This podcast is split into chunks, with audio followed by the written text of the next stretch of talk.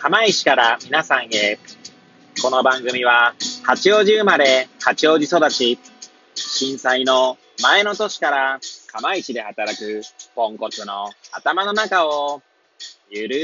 ーりと紹介していく、そんな番組です。はい、皆さんいかがお過ごしでしょうか？変な髪型をしたポンコツ薬剤師こと町田和俊でございます。はい。というわけでですね、今日も気軽にゆるりとおしゃべりしていきたいと思います。さてさて、えー、今日は何の話をしよっかなーって感じなんですけれども、えー、私ですね、結構あの、食、えっ、ー、と、食べるっていうことですね。に関してはですね、まあなんですね、別にうるさくはないんですけど、まあ美味しいものを食べるとね、まあ幸せって別にそれだけ私の私以外もみんなそうだと思うんですが、なんでより美味しいものっていうのにはね、どっちかと目がない方かなと思うんですけれども、で、まあ、そんな自分がいまして、ただですね、その食べる喜びっていうものがですね、どうしてもこう、なんか、情報というものにこう左右してる気がして、まあ、そんな自分についてですね、ちょっと今日は語ってみようかななんて思います。えー、もしよければね、えー、最後までお聞きいただければ幸いでございます。はい。でですね、まあ、その食っていう意味では、私は昔というか、あの、高校時代ですね。なんでもう今から、わちょうど20年ぐらい前になりますかね。まあ、高校の時からですね、ちょっとラーメンにはまりまして、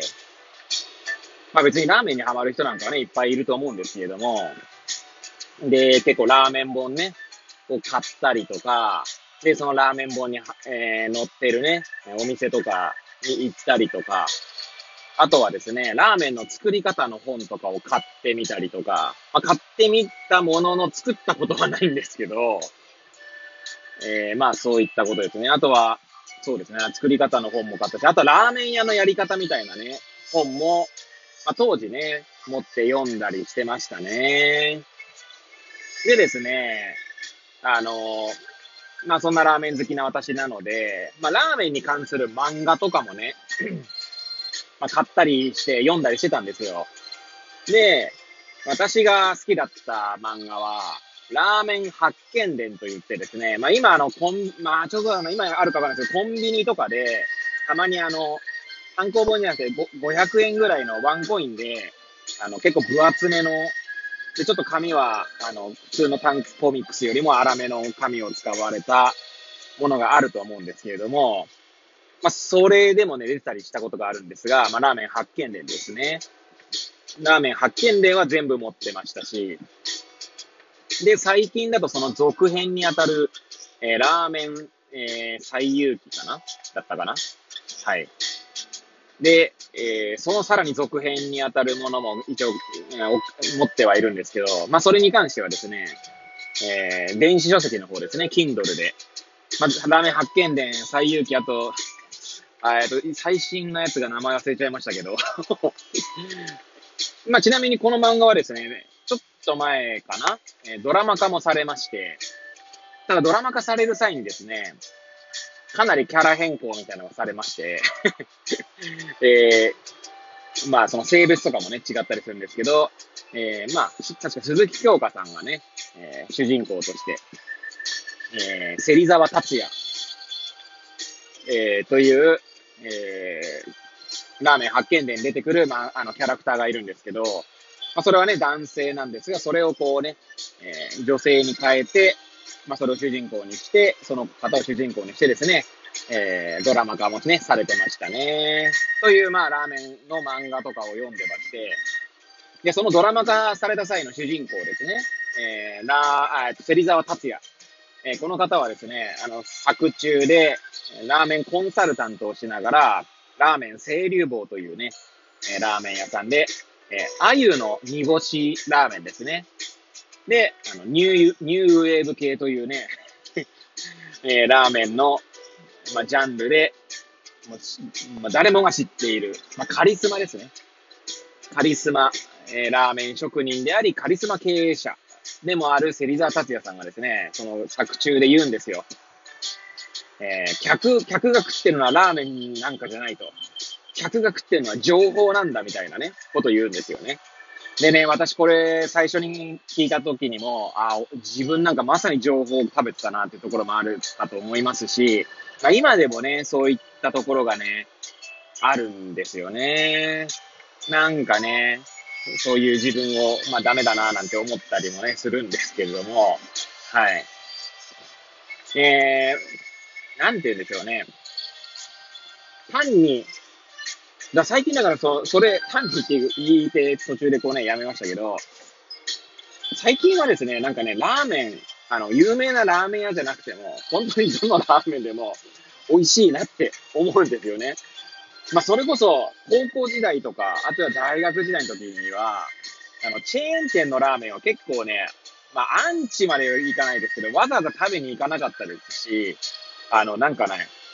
ちょっと毛嫌いしてたとこありますね。なんか、ラーメン食べんだったら専門店だろうみたいなところもありましたし、あとはつけ麺とかもね、食べるときにはなんかこう、さ、作法とまではないですけど、自分の中の作法を崩さないとか、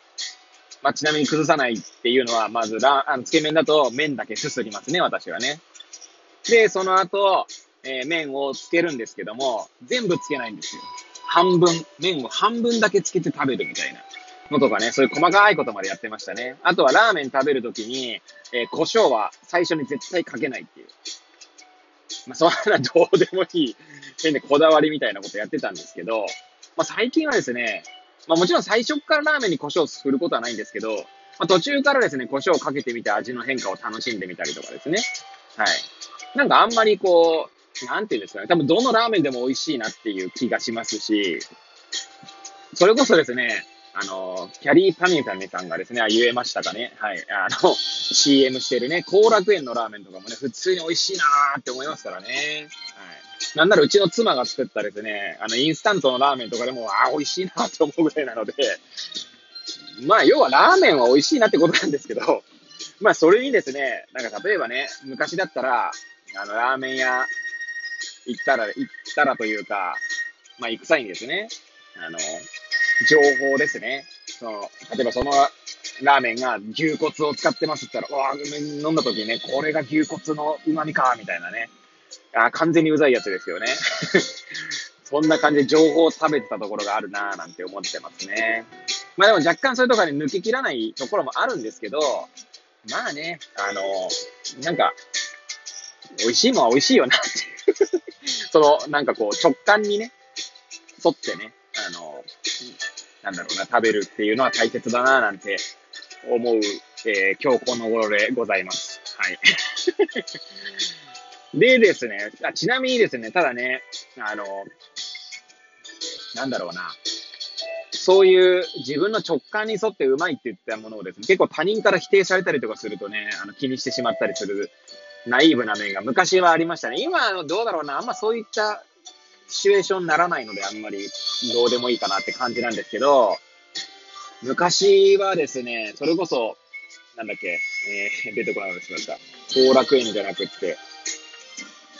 えー、ちょ、後楽園じゃない。まあ、ラーメンからはず、ラーメンのね、例を出そうとしたんだけど、完全に忘れましたね。えー、なので、ラーメンの例じゃなくなくて言えば、あの、京都にですね、修学旅行に行ったんですね、高校の時にね。その時にですね、路上であの、スズメの焼き鳥みたいなのが売ってたんですよ。で、私はですね、スズメの焼き鳥うまいうまいって食ってたんですけど、まあ友達、あの、一緒にその修学旅行回ってた友達からはですね、はぁみたいな。お前そんなのうまいの？みたいな感じでですね、うわ、まずみたいな感じでですね、言われてね、なんかそういうこう他人からの意見にこうすごい流されてしまう。流されてってそれでね、まずいっていうことはないんですけど、そのなんか葛藤というんですかね。なんでそこに、にこう、他人の意見にこう対抗するために情報を載せてたってところもあったかななんて、今ね、あの、喋りながら思いましたね。はい。まあ、そんな どうでもいい話をですね、今日もつらつらと、えー、語らせていただきました。はい。えー、こんなね、話ですけども、最後まで聞いていただいた皆さん、本当にいつもありがとうございます。ね。えー皆さんのリアクションがあるだけでですね、私はこう、なんかすごい嬉しい気分になります。はい。えー、また今後ともよろしくお願いいたします。はい。というわけでですね、えー、これを聞いていただいた皆さんが、えー、より良い一日を過ごせますように、とお祈りさせていただいて、今日の放送を終了したいと思います。それではまた明日、皆さんお会いいたしましょう。さようなら。